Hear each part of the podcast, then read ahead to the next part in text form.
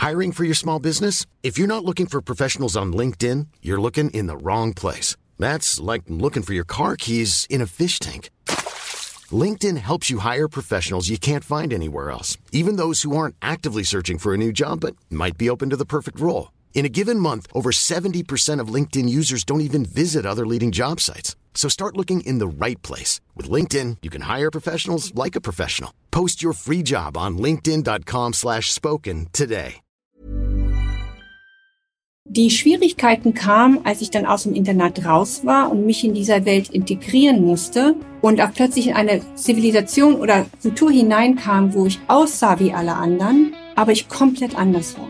Und ich hatte nie die Möglichkeit, erwachsen zu werden, weil ich so damit beschäftigt war zu überleben, dass ich nie die Chance hatte, auch reifer zu werden. Eine Menge von Verschiedenheiten. Und als ich die verstanden habe, habe ich auch zum ersten Mal mich selbst verstanden, aber ich habe auch die westliche Welt verstanden und die westliche Kultur.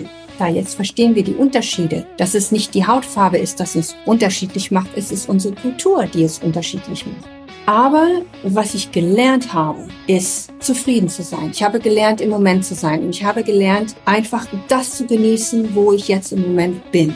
Weil das ist letztendlich meine Meinung, was das Leben ausmacht, sind die Kleinigkeiten. Ich liebe Abenteuer und sogar etwas, was für eine andere Person total banal ist, ist für mich ein Abenteuer. Ich glaube, man hört nie auf zu lernen, egal wie alt man ist. Heute im Interview die Buchautorin Sabine Kügler.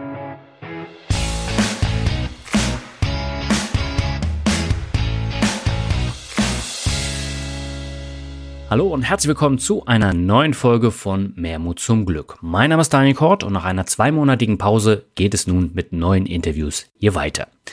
Im heutigen Interview lernen wir eine Frau kennen, deren Lebensgeschichte so unkonventionell und fesselnd ist, dass sie mit ihrer Story schon vor 19 Jahren einen Bestseller geschrieben hat. Sabine Kügler, die Autorin von Dschungelkind, nimmt uns heute mit auf eine Reise, die mit ihrer Kindheit im dichten Dschungel von Westpapua ihren Anfang nahm und die sie schließlich als Teenager in die komplett andere Welt, nämlich ein Schweizer Internat, führte.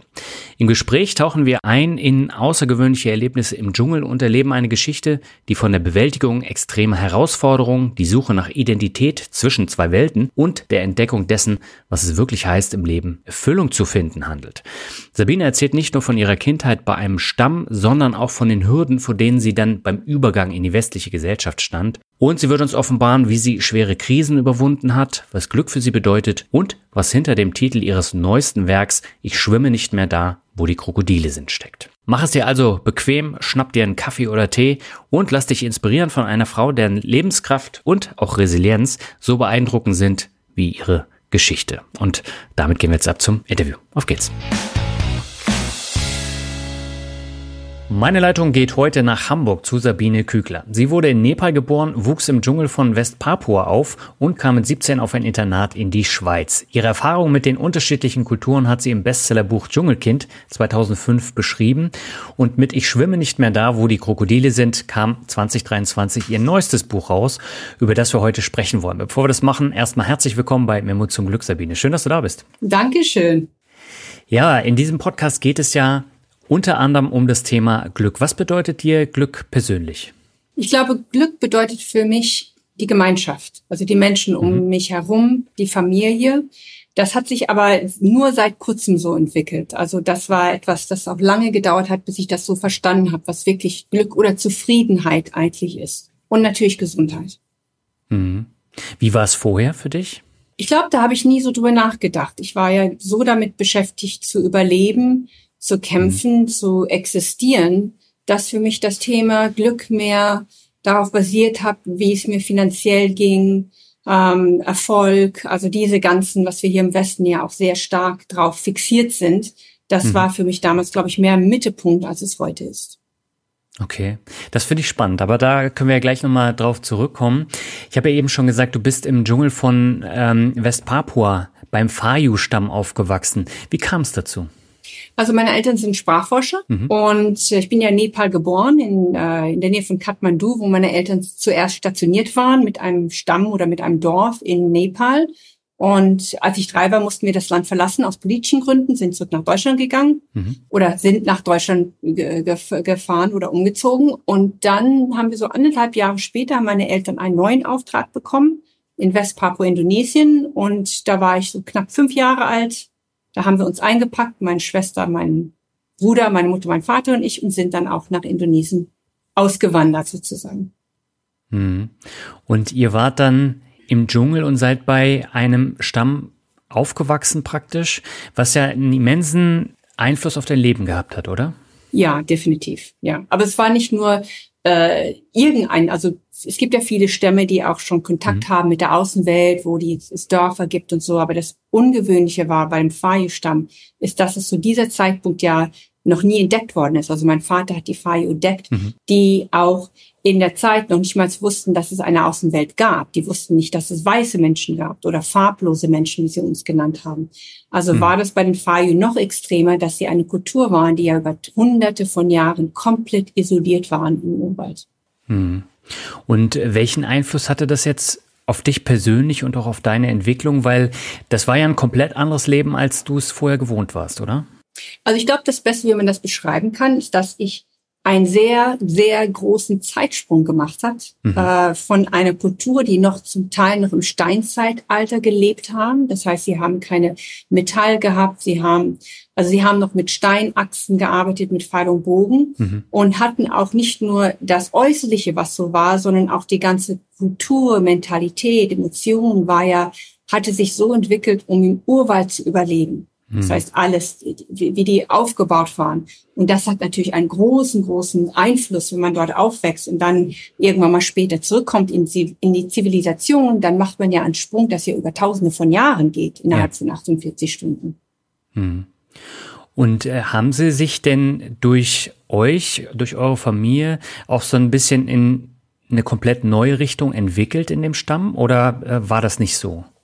Also sie haben sich schon zum Teil entwickelt, ja, mhm. aber mehr, es hat mehr damit zu tun, dass sie dann auch nicht mehr Krieg geführt haben, dass sie dann, sie waren ja eine sterbende Kultur, es war ein mhm. sterbender Stamm, äh, sterbende Sprache, dass das sich geändert hat, aber von ihrem Lebensstil sind sie eigentlich leben die eigentlich noch sehr ähnlich wie damals. Natürlich haben die Kontakt zu der Außenwelt in dem Sinne, dass sie wissen, dass eine Außenwelt existiert, ja. aber die sind auch so isoliert, dass es nicht so ist, dass es jetzt irgendwie Straßen dort gibt oder Elektrizität oder so. Die leben mhm. noch weiter in ihren Hütten, wie sie vor, ja, wie sie gemacht haben, als wir gekommen sind.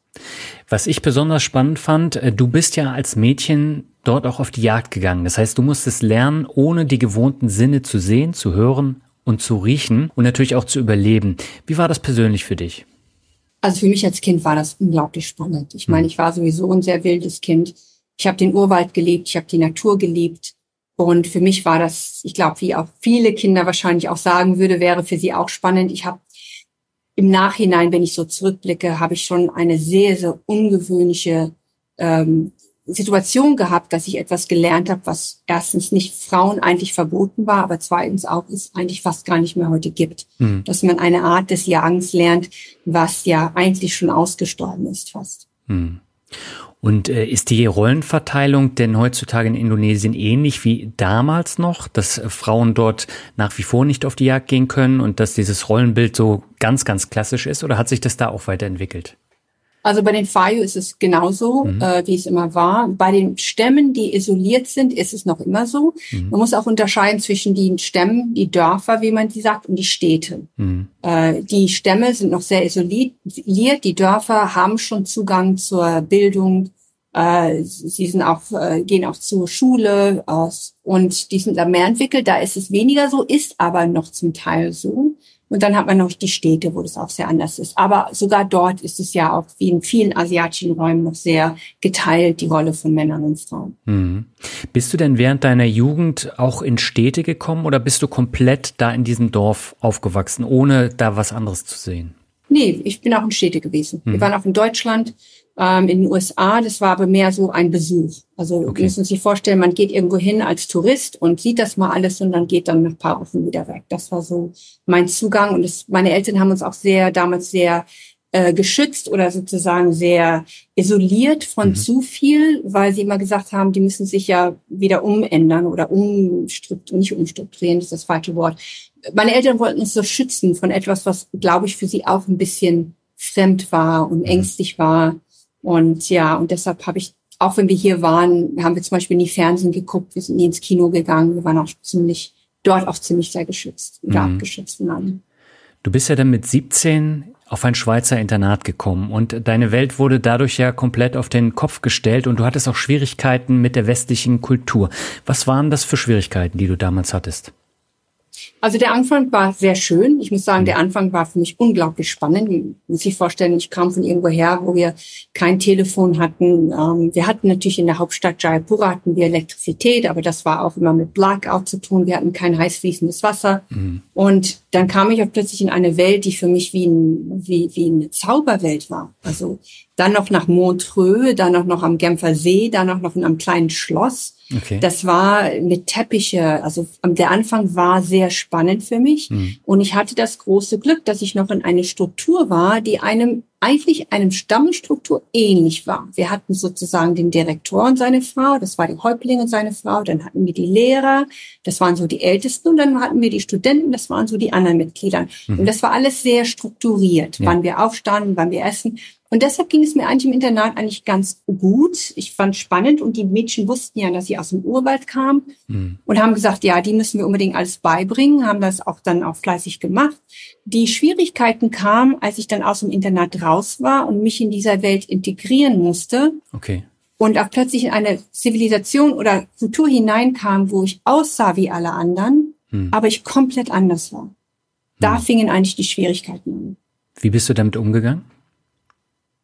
Nicht gut. Also es, es war, es war, ich habe es ja damals auch nicht so verstanden, weil mhm. ich habe gedacht, naja, meine Eltern sind deutsch, mein Reisepass sagt, ich bin deutsch, ich sehe aus wie jeder andere Europäer und habe nicht verstanden, was mit mir am passieren war. Mhm. Und deshalb habe ich sozusagen jahrelang immer nur damit, war ich immer nur damit beschäftigt zu überleben und habe nie weiter gedacht als den nächsten Tag oder die nächste Woche und habe auch sehr mit Ängsten zu tun gehabt. Also es war, es war so, als ob ich nur reagiert habe und ich, also ich habe nur agiert. Ich habe mhm. nicht, ich habe nur reagiert auf eine Situation, aber nie so vorausgedacht. Und das war, das war hart. Also es war ein sehr, sehr harte Jahr. Mhm. Ich habe eben schon gesagt, ähm, du warst damals auf der Jagd und warst es gewohnt, unsichtbar zu sein. In der Schweiz musstest du dagegen sichtbar werden, damit du wahrgenommen ja. wirst. Wie bist du damit umgegangen? Also das habe ich nicht verstanden bis vor den letzten Jahren. Also ich mhm. habe immer bestimmte Ängste gehabt auch und habe mich immer, ich habe immer das Gefühl gehabt, ich war in Gefahr und ich musste immer mich mehr und mehr anpassen. Das heißt, mhm. ich musste unsichtbar werden in dieser Gesellschaft. Aber so mehr ich in diese Unsichtbarkeit hineingekommen bin, so schlimmer wurde meine Situation. Und mhm. ich habe gedacht, ich bin nicht unsichtbar genug und nicht unsichtbar genug. Ich muss mich anziehen wie alle anderen. Ich muss mich benehmen wie alle anderen und habe eigentlich meine eigene Identität, alles, was innen innerlich war, komplett zugedeckt hm. und versteckt, weil ich gedacht habe, wenn jemand weiß, dass ich von irgendwo anders komme, dann werde ich nicht akzeptiert in diese Gesellschaft und dann bin ich in Gefahr. Hm. Das war ja so dieses automatische emotionale Entwicklung, die ich hatte im Urwald, dass, dass wenn man außerhalb des Stammes ist, stirbt man. Hm. Das heißt, man muss sich 100 Prozent anpassen. Man gibt seine Identität auf, eigentlich in einem Stammesleben. Man gibt, ja, man gibt seine eigene Identität auf. Und das war, was ich kannte, hm. aber nicht verstand. Hm. Wann hat sich das denn gebessert in Europa? Also es hat sich in den letzten Jahren verbessert, hm. als ich dann zurückgegangen bin und das auch alles zum ersten Mal verstanden. Als ich da, also dieses Sichtbar und Unsichtbar sein, diese Unterschiede, es ist eigentlich so ein leichtes Konzept. Ein ja. einfaches Konzept zu verstehen. Es ist natürlich schwer, es dann umzusetzen. Aber ja. als ich das verstanden habe, was der Unterschied ist zwischen einer Stammeskultur mit diesem man verliert seine Identität, man gibt seine Privatsphäre auf. Dafür bekommt man Sicherheit. Mhm. Und im Stamm ist die Sicherheit wichtiger als die Identität. So, dann bin ich ja plötzlich in einer Kultur, wo ich denke, ich darf keine Identität haben. Ich muss immer dafür sorgen, dass alle mich gerne mögen, weil wenn ich irgendwas falsch mache, dann bin ich in Gefahr. Mhm. Und als ich diesen Punkt verstanden habe und dann wieder im Westen war, und dann hat sich sozusagen eine komplett neue Tür geöffnet, weil ich zum ersten Mal verstanden habe, ich bin frei. Mhm. Ich habe verstanden, dass ich diese Möglichkeit hatten, das war mir ja nie bewusst. Und das hat schon, also schon sehr viel verändert für mich, ja. Und hat es auch viel leichter gemacht. Hm. Aber das war ja dann auch ein langer Weg. Das hat ja nicht innerhalb von ein paar Jahren geklappt, sondern das war ja ein Zeitraum von 10, 15 Jahren, oder? Ach, noch länger. Noch länger, okay. Also wenn, ja, wenn ich überlege, ich bin mit 17, knapp 18 aus dem Urwald raus. Mhm. Und äh, es waren schon viele Jahre. Es gab natürlich Zeiten, wo es einfacher war und schwieriger war. Aber es ist etwas, was eigentlich noch keiner so richtig so, es gibt, also soweit ich weiß, gibt's, war niemand ja da, der das so einfach erklären konnte. Mhm. Und ich weiß, dass andere, die zum Beispiel sogar meine eigene, meine eigene Schwester, als sie mein, das neue Buch gelesen hat, hat sie gesagt, also, und wo ich das natürlich im Detail so erkläre, was die Unterschiede ist, hm. da hat sie auch zu mir gesagt, jetzt verstehe ich mich auch selbst. Sogar sie hat das nicht so wahrgenommen. Und als sie das wahrgenommen hat, war es für sie auch vieles leichter geworden. Hm. Wie war es denn äh, für deine Familie auch? Also du hast eben deine äh, Schwester äh, erwähnt. War es für sie ähnlich? Ist sie dann auch aus dem Dschungel in die westliche Zivilisation gekommen und musste sich auch anpassen oder ist sie länger da geblieben? Nee, meine Schwester auch, mein Bruder auch. Mhm. Also wir alle drei. Nicht nur wir, sondern auch andere, die dort aufgewachsen sind. Ich ja. weiß, ich höre so ab und zu was. Die haben alle Schwierigkeiten gehabt.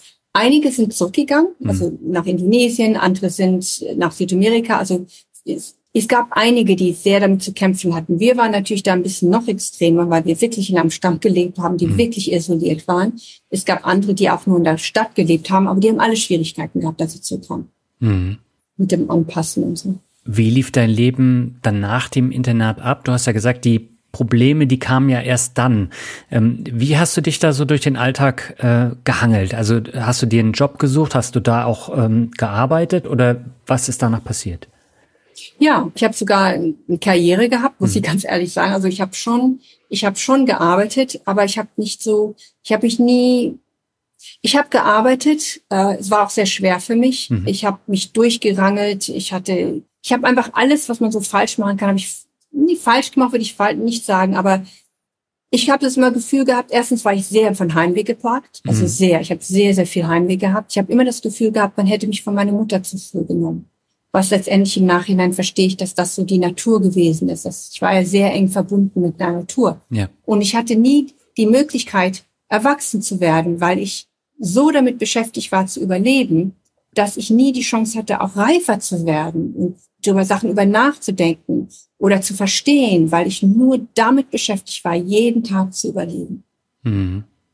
Und du hast ja dann irgendwann auch dein Buch rausgebracht. Das muss ja während deiner Karriere gewesen sein, oder? 2005? Ja, das war, nee, da war, da war ich schon, da habe ich nicht mehr gearbeitet, weil mhm. ich hatte dann zwei Kinder, also vier, beziehungsweise mein letztes bekommen und war nicht mehr am Arbeiten mhm. und wollte eigentlich, also meine Idee war, Geld zu verdienen und dann zurückzugehen und Dokumentar zu machen. Also mhm. das war immer so mein Traum. Und irgendjemand hat gesagt, warum schreibst du nicht ein Buch über deine Kindheit? Und ich habe das nicht so ernst genommen, aber irgendwann habe ich gesagt, okay, warum nicht? Dass es natürlich so ein Erfolg wird, damit hat keiner gerechnet. Also da, das ist natürlich alles sehr schnell passiert, mhm. aber da kam ich in eine Situation rein, wo ich dann sehr, sehr sichtbar wurde. Ja. Was natürlich es auch hart gemacht hat für mich, aber auf der anderen Seite hatte ich auch eine finanzielle mehr eine finanzielle Sicherheit, wo ich jetzt auch dann zurückgehen konnte mhm. und konnte ab und zu in den Dschungel wieder und habe so meine, so, dann ist das Leben leichter geworden für mich in der Zeit. Mhm. Das Buch war ja auch ein Bestseller. Du warst in diversen Fernsehsendungen und bist dadurch ja wirklich richtig sichtbar geworden. Wie war das persönlich für dich? Hattest du damit zu kämpfen oder ging das dann relativ automatisch? Nee, also ich glaube, mit Sichtbarkeit war es nicht so sehr, dass man gesehen wird. Das hat auch damit zu tun, aber es ist auch, ich habe nie, auch wenn ich das gemacht habe, habe ich wieder eine Identität angenommen. Mhm die eigentlich nicht so meine war. Man sagt natürlich Dschungelkind, dann hat man gedacht, dass ich äh, nur Bio esse und und also man hat ein komplett anderes Bild von mir gehabt und das habe ich auch dann mitgemacht, mhm. weil es gab mir schon etwas, wo die Leute, wo ich gedacht habe, okay, dann dann bin ich mehr angepasst, dann werde ich mehr akzeptiert.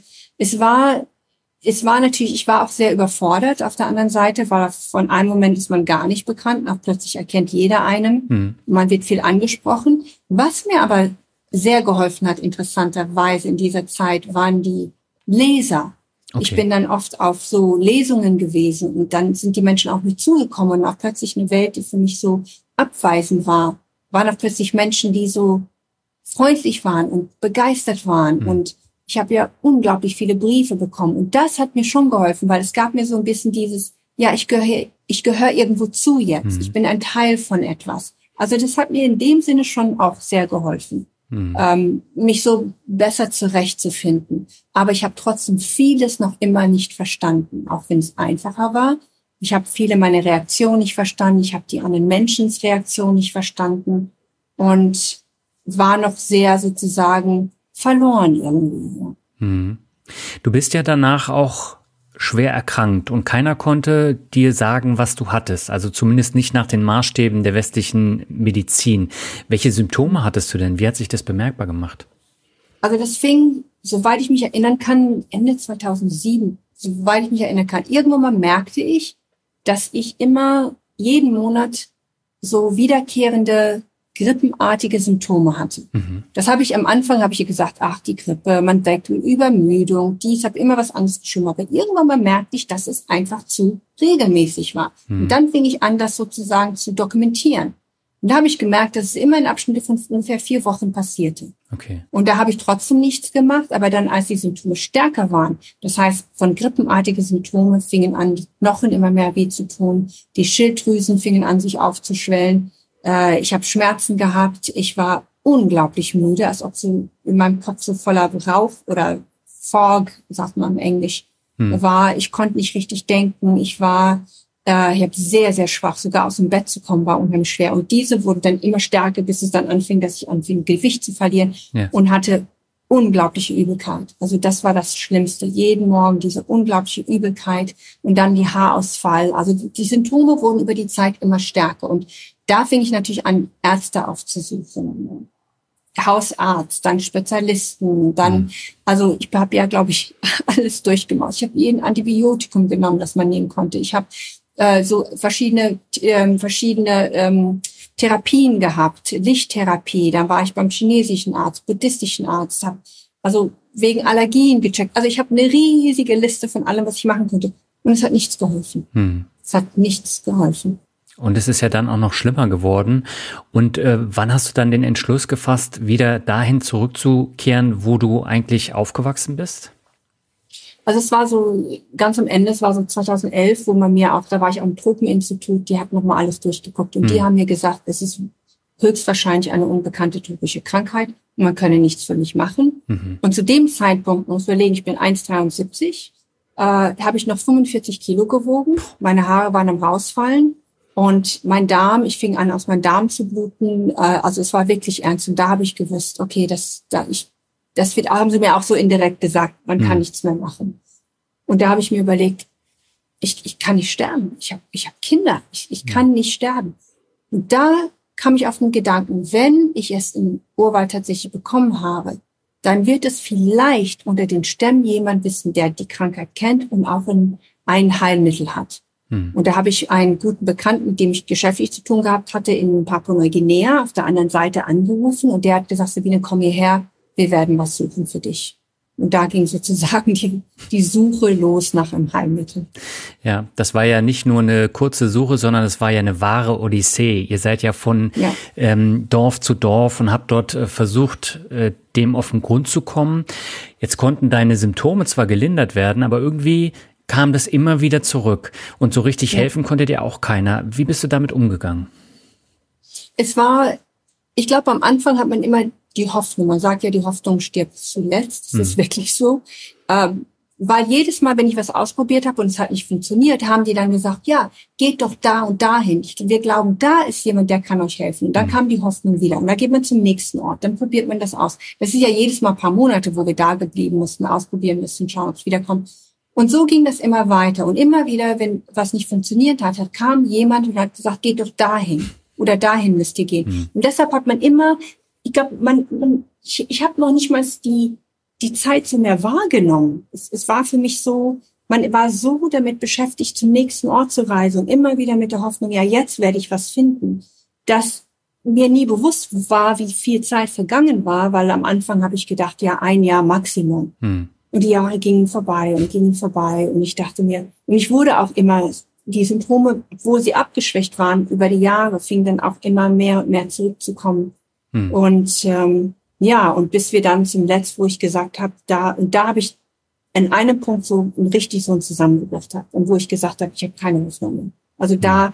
da war ich am Punkt, wo ich gesagt habe, okay, es ist halt mein, mein, mein Schicksal, dass ich an diese Krankheit sterbe. Das Einzige, was ich machen kann, ist so zu den Kindern zu gehen und da und alles vorzubereiten. Hm. Und da hatte ich zum Mickey, dem Partner, mit dem ich zusammen war auf Reise, da habe ich zu ihm gesagt, wir probieren es noch einmal aus, weil er war ja auch lange weg gewesen von seinem Dorf. Er ist hm. ein gebildeter Mann, also er ist ja selbst kommt aus Papua-Neuguinea Und der hat, und dem habe ich gesagt, wir versuchen es noch einmal. Und wenn es dann nicht klappt, dann gehe ich zurück. Dann gebe ich auf. Hm. Und ja. Und wie konnte dir am Ende geholfen werden? Also das war so, dass das allerletzte Mal zufälligerweise haben wir einen Anruf bekommen von jemandem, den vor Jahren vorher in Papua-Neuguinea, mit dem wir schon was probiert hatte und es hatte nicht funktioniert. Und hm. der hatte durch einen Zufall von Ereignissen, die wirklich unglaublich sind, hatte er einen jungen Mann getroffen, dessen Stamm ganz tief in den Bergen von Neuguinea lebt. Mhm. Und die haben gesagt, es gibt jemand dort, der sagt, er kennt die Krankheit, er hat ein Heilmittel, aber ich müsste dorthin reisen, um das zu nehmen. Und das habe ich auch gemacht. Mhm. Das war eine sehr lange Reise, bis wir da hingekommen sind.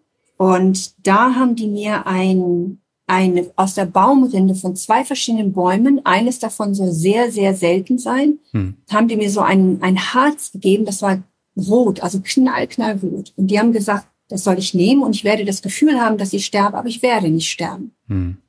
Und das ist, im Nachhinein wissen wir, das war ein Gift. Also die haben meinen Körper komplett vergiftet, okay. um mich zu heilen. Die Sache ist, weil es ist wahrscheinlich, höchstwahrscheinlich ein Parasit gewesen. Hm. So, die Sache ist aber die, als er gesagt hat, du wirst das Gefühl haben, dass du sterben wirst, aber du wirst nicht sterben, habe ich damals nicht so wahrgenommen, weil ich hatte ja schon so viel anderes Zeug genommen, es ist nie was passiert. Hm. Aber da bin ich krank geworden, da bin ich auch fast gestorben. Da war ich auch wirklich an der Schwelle des Todes, also wirklich fast, fast tot. Hm. Und wo auch die Stammesleute geglaubt haben, ich, ich sei jetzt im Sterben. Also ich war drei Tage lang ähm, in so schlimmen Schmerzen. Ich war Gott sei Dank die meiste Zeit ohnmächtig, habe nicht alles mitbekommen, aber die Zeit, wo ich dann da war, das, die waren so schlimm, das kann man sich nicht vorstellen. Also es waren Schmerzen.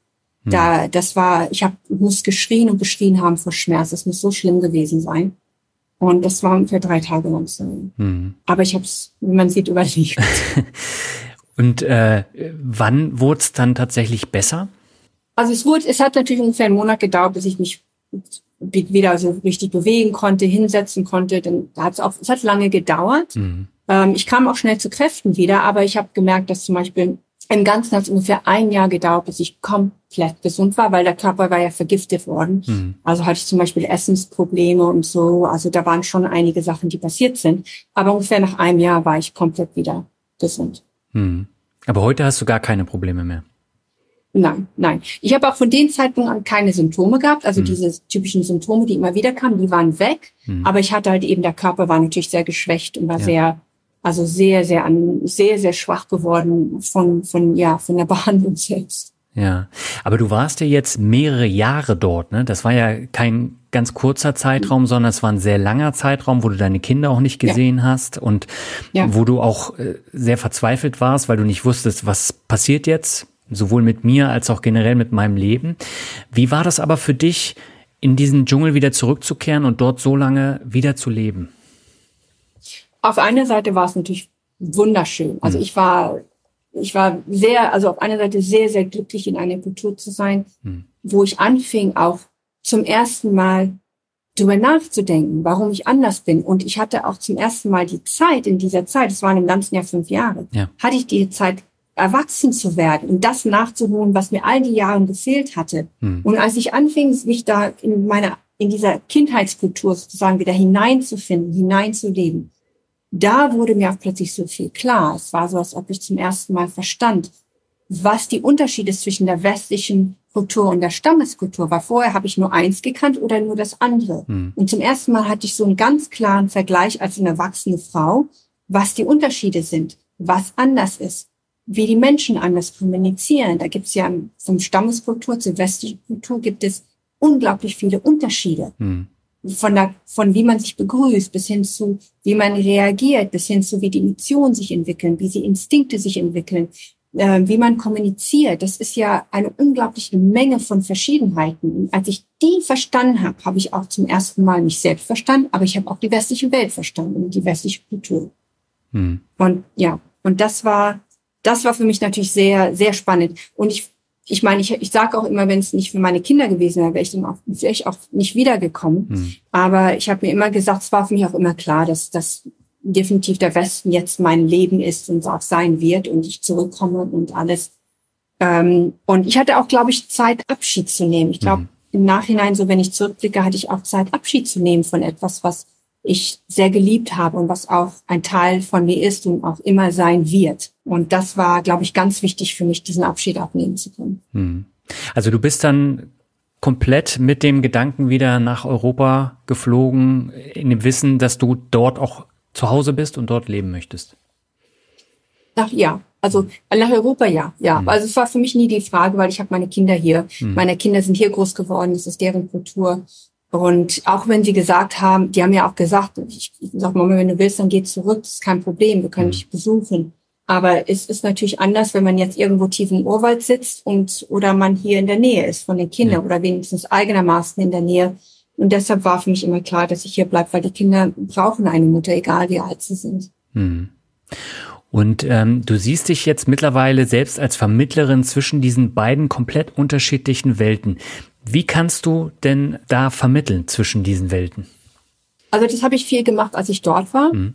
Ich habe sehr viel mit den Dörfern, mit den Menschen dort gesprochen und ihnen erklärt, wie der, wie die sagen, weißer Mann ist. Mhm. Ähm, zum Beispiel in der Stammeskultur reinzugehen und viele Fragen zu stellen, ist unglaublich unhöflich. Und da habe ich denen erklärt, dass es anders ist. Und diese Unterschiede denen zu erklären, auch plötzlich haben die gesagt, jetzt verstehen wir, warum das so ist. Also das habe ich ganz viel gemacht. Hm. Und natürlich das, durch das Buch hier auch die andere Seite zu erklären. Ich kriege immer wieder An Anrufe oder Briefe von Menschen, die sagen, weißt du, wir sind vielleicht nicht so extrem anders aufgewachsen wie du, aber jetzt verstehen wir uns viel besser. Jetzt verstehen wir die Unterschiede. Dass es nicht die Hautfarbe ist, dass uns unterschiedlich macht. Es ist unsere Kultur, die es unterschiedlich macht. Mhm. Und da kriege ich natürlich sehr, ja, sehr viel Feedback von Leuten, die sagen, jetzt verstehen sie sich auch selbst besser dadurch. Mhm. Und ähm, jetzt sind ja schon wieder einige Jahre vergangen. Fühlst du dich denn auch wirklich heimisch und angekommen hier mittlerweile? Also in dem Sinne nicht, nicht ganz, aber nicht, hm. nicht, nicht so sehr wegen dem Urwald, sondern weil ich noch immer so überlege, was ich machen soll im Leben. Mhm. Also ich bin jetzt zurückgekommen und war erstmal dann wieder in einem Kulturschock, muss ich ganz ehrlich sagen. Okay. Und, und dann kam natürlich Covid, was ja auch sehr nicht gerade das Beste war. Mhm. Also das hat schon, das hat schon gedauert, bis ich hier überhaupt angekommen bin. Mhm. Und dann habe ich mich entschieden, das Buch zu schreiben, was ich ja lange nicht machen wollte. Ich habe mich ja jahrelang dagegen gestreten, habe gesagt, ich will kein Buch mehr schreiben, habe ich dann letztendlich gesagt, dass ich es mache. Mhm. Und überleg mir, und ich habe das Gefühl, dass ich so jetzt etwas abgeschlossen habe. Das war für mich so ein Abschluss, jetzt das Buch nochmal zu schreiben, nochmal zu, zu gehen und dann so das zu erklären, sozusagen das Ende sozusagen zu, zu schreiben hm. über diese ganze Reise von dem Urwald in den Westen. Und ja. stehe jetzt natürlich in, in Situation, wo ich mir überlege, was mache ich jetzt? Also ich hm. werde irgendwann mal ankommen, aber was ich genau machen will, das weiß ich noch nicht. Okay. Wie kam es dazu, dass du dich jetzt doch dazu entschlossen hast, das Buch Ich schwimme nicht mehr da, wo die Krokodile sind, zu schreiben?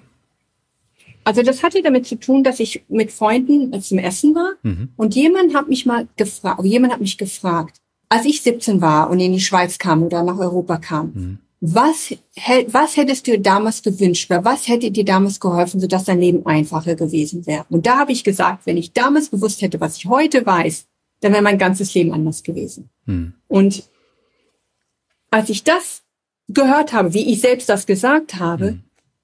Dann habe ich mir gesagt, ja, vielleicht bin ich nicht die Einzige, die darunter leidet. Vielleicht gibt es auch andere Menschen. Vielleicht gibt es jemand, der auch irgendwo im Urwald oder in einer anderen Kultur aufgewachsen hat und einfach diese, die Welten nicht mehr versteht oder sich verloren fühlt. Hm. Und, und da habe ich mir gedacht, weil ich habe mir gesagt, ja, das Buch zu schreiben und in die Öffentlichkeit zu gehen, da braucht man Mut für. Ja. Und, und dann hätte ich mir gewünscht, dass vielleicht jemand Mut gehabt hätte, so ein Buch zu schreiben, das auch so offen ist und so ehrlich ist, dass vielleicht mir geholfen hätte. Und da habe ich gesagt, ich kann das nicht für mich behalten, ich sollte das schreiben und dokumentieren, dass es vielleicht andere auch helfen kann. Hm. Also ich muss ja sagen, beim Lesen hat mich das schon sehr mitgenommen und auch gepackt, weil deine Geschichte, die du jetzt sehr kurz erläutert hast, die ist ja da viel ausführlicher. Und ähm, es ist schon schwer, das dann auch zu vergreifen, äh, zu begreifen, wie du das alles auf dich nehmen konntest und wie du es dann durchgestanden hast, weil das war ja schon wirklich eine Odyssee.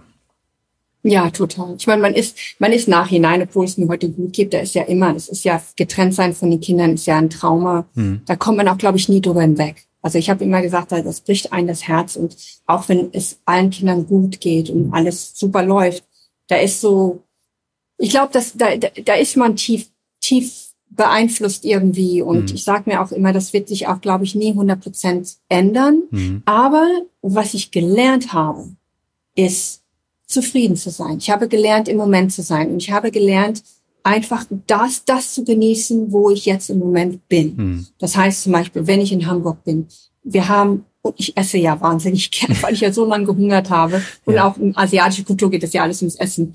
Und ich meine, diese, diese unglaublich, wir das Essenvielfalt, das wir hier haben, mhm. die Elektrizität, äh, das Internet, die Möglichkeit, so viel zu machen, was wir dort nicht haben, das sind so Sachen, die ich einfach gelernt habe, zu genießen. Mhm. Und die Kleinigkeiten auch zu genießen, weil das ist letztendlich meine Meinung, was das Leben ausmacht, sind die Kleinigkeiten. Mhm.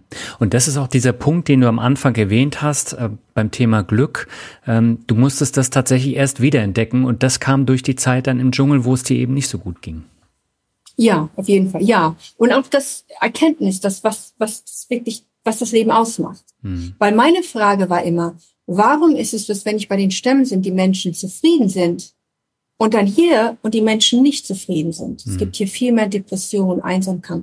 Und viele kommen und sagen, ja, das ist, weil wir hier so weit entwickelt sind, weil wir diese ganze Technologie, weil wir das und dies und das. Mhm. Und ich weiß nicht, ob das so stimmt. Es ist natürlich so, dass wir natürlich sehr hart arbeiten müssen, um das zu bekommen, was wir haben. Aber dann habe ich mir überlegt, ich weiß nicht, ob das der Grund ist, weil das sind doch alles schöne Sachen. Elektrizität, fließendes Wasser. Wir haben unglaublich bequemlich, bequemlich, wir haben Luxus hier. Mhm. Und da habe ich mir gedacht, was ist bei den Stämmen, wenn man jetzt alles wegnehmen würde, alle Bequemlichkeiten, alles Materialismus wegnehmen würde, was bleibt noch von den zweiten Gesellschaften? Hm. Und also you strip them naked, wie man sagen würde im Englisch, du, du, du, you strip them naked. Und da habe ich gemerkt, eines, was in Stammeskulturen sehr ungewöhnlich ist, ist, dass sie die, das Leben ist fokussiert oder das Leben basiert sich auf die Gemeinschaft, mhm. auf das Miteinander und nicht auf das Äußerliche. Und das und deshalb, egal was man hat oder nicht hat, solange man einen Freundeskreis hat, solange man eine gute Stabilität hat um sich herum, was mit Menschen zu tun hat, solange mhm. man Kontakt hat zu Menschen, solange man die Familie hat, wenn man, ja, wenn, wenn, solange man so eine Einheit hat um sich herum, die einen liebt und schützt und aufpasst, das ist, wo wahres Glück rauskommt. Mhm. Jetzt muss ich da aber nochmal einhaken. Ist es in der westlichen Welt ähnlich? Also äh, steht da auch die Gemeinschaft an erster Stelle oder siehst du das anders? Nein, hier überhaupt nicht. Also man sieht das ja, das, das, das sieht man ja. Es ist natürlich so, man muss auch überlegen, die Situation ist auch anders hier. Man hat ja viele, viele Menschen, die aufeinander leben. Aber hm. Weil ich sage mir immer, es kostet nichts freundlich zu sein, es kostet nichts hilfsbereit, es kostet uns nichts. Und trotzdem, man geht raus, man wird angemeckert, Leute sind schlecht gelaunt, ja. die sind gestresst und die tun das immer auf alle anderen zurück. Und eines habe ich gelernt, und das weiß ich auch vom Stamm, es ist egal, wie schlecht es einem geht. Man hm. kann trotzdem lächeln, man kann trotzdem freundlich sein zu anderen Menschen. Und das alleine, dieser kleine Unterschied, macht schon so eine große Auswirkung um die hm. Menschen um einen herum. Und das über, das erlebe ich immer wieder. Und das ist so, wo ich sage, es ist natürlich für einen ganz wichtig, dass man eine gute Umfeld um sich hat. Mhm. Und ich habe ja, ich kenne Menschen hier, die sind zufrieden, die sind glücklich. Und wenn man die anguckt, dann sieht man, die haben ein gutes Freundeskreis, die haben eine gute Familie, mhm. Familienzusammenhalt. Äh, diese Menschen sind auch zufrieden. Und deshalb sage ich immer, es ist, es ist so wichtig hier, dass wir aufhören, uns zu isolieren und dass mhm. wir, es ist natürlich schön, das Internet zu haben, Fernsehen zu haben, Handy zu haben, das ist schön. Aber dass man manchmal einfach abschaltet und sagt, jetzt werde ich mit jemand zusammen sein, jetzt gehen wir zusammen essen, jetzt machen wir zusammen Spaziergang. Ich glaube, jetzt sitzen wir einfach und reden. Ist ganz wichtig. Ich glaube, das sind so Sachen, die, die hier sehr verloren gegangen sind über die letzten, ja, Entwicklungs, durch die Entwicklung vielleicht so ein bisschen verloren gegangen ist. Hm. Du hast ja Covid eben schon angesprochen. Da war es ja noch mal ein bisschen was anderes. Da war man dann tatsächlich auch isoliert und man hatte eigentlich das Gefühl, das ändert sich jetzt irgendwie, dass ähm, man eben nicht mehr nur so auf äh, das Handy starrt oder in den Fernseher, sondern dass man halt auch mehr gemeinsam macht und rauskommt. Aber so wirklich geändert hat sich das nicht, oder? Nee, weil die Situation Covid war ja sehr, sehr stark basiert hm. durch Angst. Die Menschen hatten unglaubliche Angst es war ja keine Gemeinschaft, man war ja sozusagen, man konnte sich nur mit so und so vielen Menschen treffen. Hm. Viele konnten da mit diesem, mit dieser Isolation nicht zurechtkommen. Man hat keine Gesichter gesehen. Mich hat das zum Beispiel, da habe ich drunter gelitten. Man sieht keine Gesichter mehr. Hm.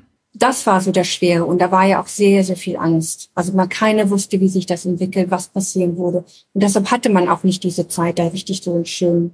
Obwohl es, ich, manche haben es genossen. Also ich weiß von manche, die haben gesagt, es war toll, die haben eine schöne Zeit gehabt. Aber und dann natürlich die Menschen, die finanziell zu kämpfen hätten. Also mhm. das war eine sehr, sehr harte Zeit für viele Menschen. Mhm. Besonders für junge Menschen, ja, für die jungen Leute. Ja, du hast ja jetzt dein Leben praktisch mehrfach komplett umgestellt und du musstest dich ja auch immer anpassen und äh, dich persönlich auch ändern, um weiterzukommen. Und jetzt ist wieder so ein Break. Jetzt hast du das Buch rausgebracht und äh, du hast ja eben schon gesagt, du bist jetzt im Überlegen, was kommt jetzt. Hast du dir dann schon Pläne überlegt, was als nächstes kommen könnte? Also ich habe mir überlegt, ich würde gerne was anderes machen. Ich habe gesagt, ich würde gerne wieder in die Arbeitswelt hineingehen wollen. Also hm. wirklich so es, ich, ich hatte, ich hatte gedacht, ja, ich könnte Dokumentarfilm machen, Serien machen, zurückgehen in den Urwald und so. Aber ich komme auch, ich bin ja auch nicht mal so jung. Ich meine, ich bin jetzt, ich werde jetzt 51 und hm. und ich möchte in der Nähe meiner Kinder sein. Meine Tochter will eine Familie starten nächstes Jahr und und da habe ich mir überlegt, das wäre mal schön, wieder so richtig was komplett anderes zu machen. Und ich würde gern wieder in einem Team arbeiten. Ich bin ja selbstständig gewesen die meiste Zeit. Hm habe überlegt, das wäre schön und wieder so in die Arbeitswelt hineinzugehen und mal was ganz anderes zu machen. Aber das ist mir wieder typisch ich, dass ich immer ungewöhnliche Sachen gerne mache. was für mich ungewöhnlich ist. Ja, ja, aber irgendwie habe ich so das Gefühl, du sprühst da auch vor Elan und hast auch Lust, da was Neues zu machen. Und wenn man sich jetzt so die typischen Deutschen anschaut, ist natürlich ein bisschen Klischee, aber mit 50 hat man da keine große Lust mehr, sich zu ändern. Das ist bei dir irgendwie gefühlt anders. Ja, das ist, ja, ja, das ist. Ja, weil ich fühle mich ja auch nicht wie 50, muss ich ehrlich hm. sagen. Aber hat das auch was mit deinen ähm, Dschungelabenteuern zu tun oder woher kommt das? Ich glaube ja, weil ich kenne ja nichts anderes außer Änderung. Und ich, ich bin jemand, ich lerne unglaublich gern. Ich liebe hm. Abenteuer. Und sogar etwas, was für eine andere Person total banal ist, ist für mich ein Abenteuer. Hm. Also jetzt in den Urwald zu gehen, ist für mich eigentlich kein Abenteuer mehr, weil ich, ich kenne das ja. Das ist ja meine Welt für mich ist ein Abenteuer, in die, in die Arbeitswelt dann hineinzugehen, vielleicht wieder eine Karriere zu machen, weil das ja so ungewöhnlich ist, besonders in meinem Alter, überhaupt das zu machen und starten. Ob das klappt, weiß ich nicht. Aber es ist ein Challenge und ich mag das gerne. Ich, ich mag auch neue Sachen lernen, neue Sachen erleben. Mhm. Vielleicht um mich besser zu verstehen oder meine Umwelt besser zu verstehen. Das hat vielleicht auch damit zu tun. Es ist so weiter. Ich glaube, man hört nie auf zu lernen, egal wie alt man ist. Und mhm. es ist wichtig, neue Sachen zu machen und über seine eigene ähm, also über seine eigene Grenzen hinauszugehen. Ich glaube, das ist ganz wichtig im Leben, dass man über seine Bequemlichkeiten hinausgeht, weil nur dadurch kann man lernen und nur dadurch kann man sich auch richtig weiterentwickeln. Mhm. Ich glaube aber auch, das Thema Offenheit spielt bei dir eine sehr, sehr große Rolle. Wenn ich jetzt deine Odyssee nochmal betrachte, die du da im äh, Buch beschreibst, ich meine, du bist ja von äh, Stamm zu Stamm und zu, von Dorf zu Dorf im Urwald gegangen und musstest da ja zwangsläufig offen sein, äh, was die dann da wieder vorschlagen, damit du gesund wirst. Und das hast du ja alles über dich ergehen lassen. Du hattest jetzt auch keine große Wahl, aber trotzdem, das gehört ja auch dazu. Und ich habe so ein bisschen das Gefühl, das spielt bei dir jetzt in das Leben auch mit rein, diese Offenheit. Ja, das kann gut sein. Ich habe nie drüber nachgedacht, aber hm. das ist interessant, weil ich habe, also es war erst, als ich das Buch geschrieben hatte und jemand mich darauf angesprochen hat. Ich habe alles genommen, was man mir gegeben hat. Es war auch hm. damals nie so das Denken, ja, das könnte schlimm enden für mich. Ich habe nie drüber nachgedacht. Ich habe es einfach genommen. Vielleicht, weil ich so so drauf fixiert war, gesund zu werden, dass es hm. mir egal war. Ich bin bereit, ich war bereit, ja alles zu tun dafür. Aber ich bin, glaube ich, auch sehr offen, weil ich auch so viel schon gesehen habe. Und ich glaube mhm. einfach, dass wenn man offen ist, kann man erst schöne Sachen erleben. Natürlich ist man da auch viel mehr in Gefahr zu fallen, Fehler zu machen. Ähm, aber man ist auch, hat auch mehrere Chancen, etwas Gutes zu erleben und Erfolg zu haben. Einfach, dass man sagt, okay, ich wage es. Ich werde es wagen, ich werde es probieren. Und, und auch wenn es gibt viele Menschen, die sagen, ja, das ist verrückt und macht das nicht und so. Ich bin immer jemand gewesen, ich bin immer über die Grenzen gegangen. Mein ganzes Leben war ja, alles war ja immer sehr extrem. Hm. Aber hast du denn nach wie vor Angst, Fehler zu machen oder bist du über diesen Punkt eigentlich hinaus? Ich glaube, man hat immer Angst, Fehler zu machen. Hm. Ich glaube, man hat es immer, ja. Also ich bin, ja, ich glaube immer, man hat Angst, aber ich bin auch zum Zeitpunkt gekommen, wo ich das auch nicht mehr so extrem zu Herzen nehme wie vorher. Also ich bin auch viel schneller bin ich auch jemand, der bereit ist zu sagen, da habe ich einen Fehler gemacht, das war nicht so gut. Also da bin ich auch mehr offen für, weil ich habe gemerkt, es ist, ist sich da zu machen, als ob man, ob man alles perfekt kann, das hilft ja sowieso eigentlich. Und ich finde Menschen, die offen sind, die ich in meinem Leben erlebt habe, hm. haben ein viel erfüllteres Leben. Das ist ein sehr spannender Satz, den du jetzt hier am Ende nochmal äh, gebracht hast. Und ich sehe das ja bei mir äh, auch häufig so im Bekannten- und Familienkreis. Ähm, die Leute haben große Angst, Fehler zu machen. Sie sind dann auch weniger offen. Und das führt dann dazu, dass diese Unzufriedenheit dann im Leben ist. Und ja. ähm, es fällt einem schwer, aus diesem Teufelskreis auszubrechen. Ja, das stimmt, ja. Ja, ja also ich, das, das sehe ich auch viel. Und es ist natürlich nicht einfach. Und ich mhm. finde auch hier in der westlichen Welt kämpfen wir sehr mit Existenzangst. Ja. Weil wir auch eine andere, andere Struktur hier haben. Man hat ja nicht diese Stammesstruktur, die einen auffängt, die einen durchfüttert. Also es gibt ja diese Existenzangst, die wir hier haben, gibt es ja noch nicht in, in den Dörfern und Stämmen. Mhm. Sogar nicht in der melanesischen Kultur, weil jeder hat irgendein Dorf, wo er zurückgehen kann. Man hat immer irgendwo zu schlafen, man hat immer was zu essen. Und hier haben wir viel mehr mit solchen, ja, Existenz und der Druck auch von der Gesellschaft, zum Beispiel ja. in Deutschland, einen Fehler zu machen, wird einem fast nie vergeben. Hm. Dieses, dieser unglaubliche Druck, man darf keinen Fehler machen, man darf nicht dies, man darf nicht das. Und ja, und da kann ich auch verstehen, dass viele sagen einfach, dass die einfach in der Angst leben. Hm. Eine andere Angst wie ich, also, aber auch in der Angst leben. Hm. Und das ist eigentlich aber schade. Da stehst du ja mittlerweile drüber. Zum Teil ja, ja, hm. ja, ja, ich glaube schon. Also ich habe nicht mehr so die Ängste, die ich hatte. Aber ich fühle schon den Druck hier. Also ich muss sagen, es ist nicht immer leicht, hm. weil man ist, man kommt natürlich in diese Wirbel, Wirbelsturm von Ereignissen, die sich jeden Tag überschlagen und man kämpft sich manchmal durch. Und es gibt so Tage, wo, wo ich auch sehr müde bin und sage, hm. es ist nicht einfach hier. Also für mich ist es der westliche Leben natürlich schwieriger. Dafür aber auch gibt es auch viele schöne Sachen, die auch schön sind hier. Hm. Wie kommt denn das Buch bisher an? Also bis jetzt erstaunlich gut. Hm. Also ich hätte nicht gedacht, dass es nochmal so einen Erfolg gibt, weil es ja selten ist, dass man solch viele Bücher schreibt und die alle eigentlich auf der Bestsellerliste landen. Hm. Und wie sich ein weiterentwickelt, weiß ich nicht. Also wir sind ja, haben ja gerade gestartet vor, vor kurzem. Wie sich das jetzt, ob sich das weiterentwickelt oder nicht, weiß ich nicht. Aber ich bin ganz zufrieden. Ja, ich drücke fest die Daumen, dass es weiter so gut läuft. Und ich würde zum Abschluss gerne noch das obligatorische Word Shuffle mit dir machen. Das heißt, ich nenne dir ja. unterschiedliche Begriffe. Du sagst einfach, okay. was dir dazu einfällt. Es kann kurz sein, es kann lang sein, wie du möchtest. Und beginnen möchte ich mit ähm, deinem Anfang praktisch, denn du bist ja in Nepal geboren und Nepal ist der Begriff. Berge. Hm. Schönheit.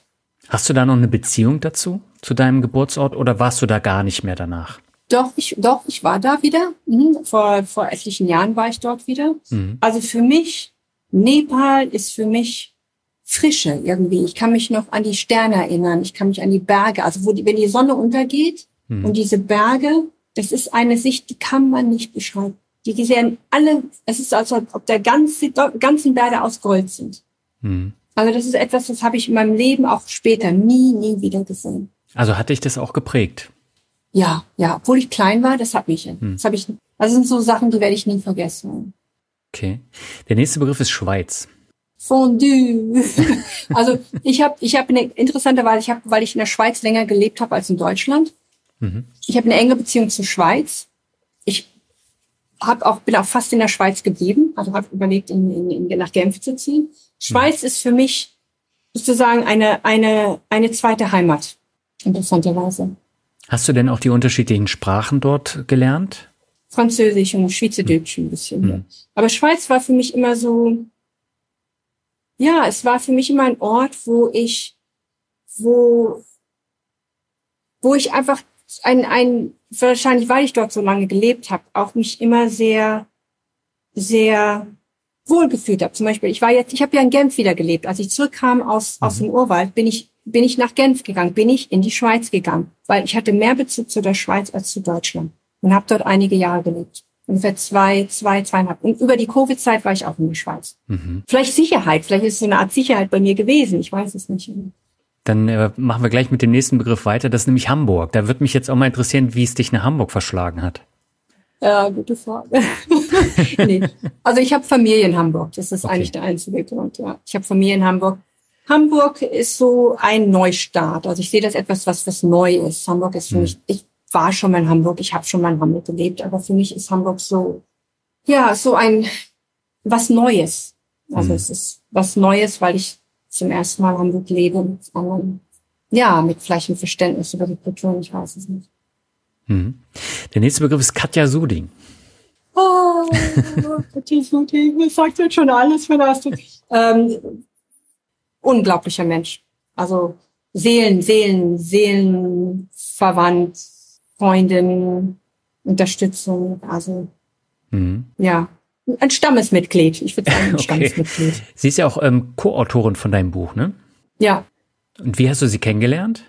ähm, durch einen gemeinsamen Bekannter von uns. Mhm. Und ich kannte sie auch schon äh, längere Zeit, aber ich habe jemand gebraucht, als ich das Buch schreiben wollte, habe ich jemand gebraucht, der für mich so Sachen kulturell übersetzt ins Deutsche, also in der Mhm. westlichen Kultur.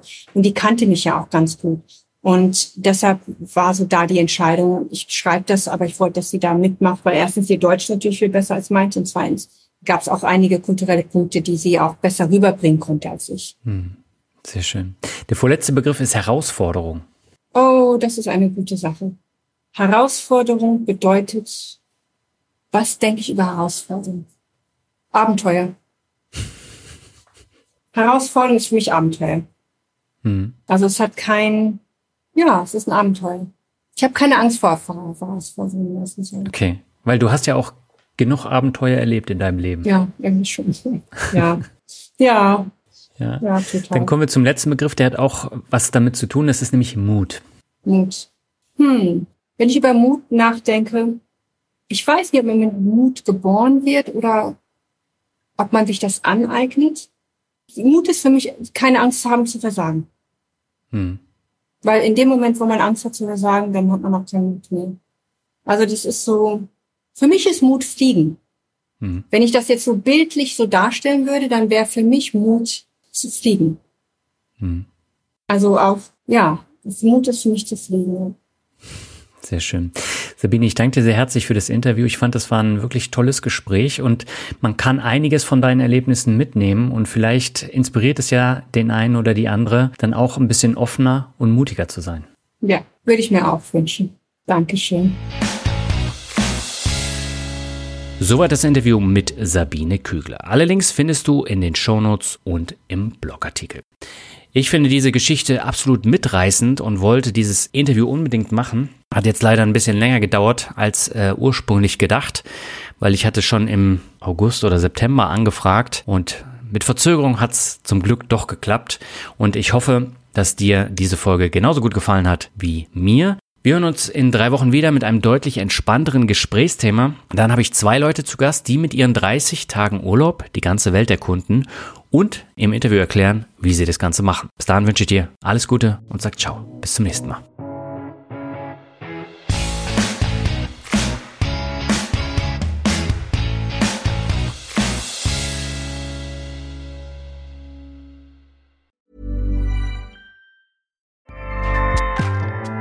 ACAST powers the world's best podcasts. Here's a show that we recommend. This is Roundabout Season 2, and we're back to share more stories from the road and the memories made along the way. We're talking rest stops, if we're stopping to get gas. You will be timed. you will be for sure. Misguided plans, I grew up in the city, so I have like, you know, a healthy fear of real extreme darkness. this was like wilderness. a lot of laughs, Y'all weird, but you, yeah, you, you were different. Like you were real different, bro. I can't really put my finger on it. and so much more. Just goes to show that unexpected things sometimes are the best when it comes to a road trip. Roundabout Season 2, presented by Nissan, is live now with new episodes rolling out every Thursday. Listen and subscribe wherever you get your podcasts.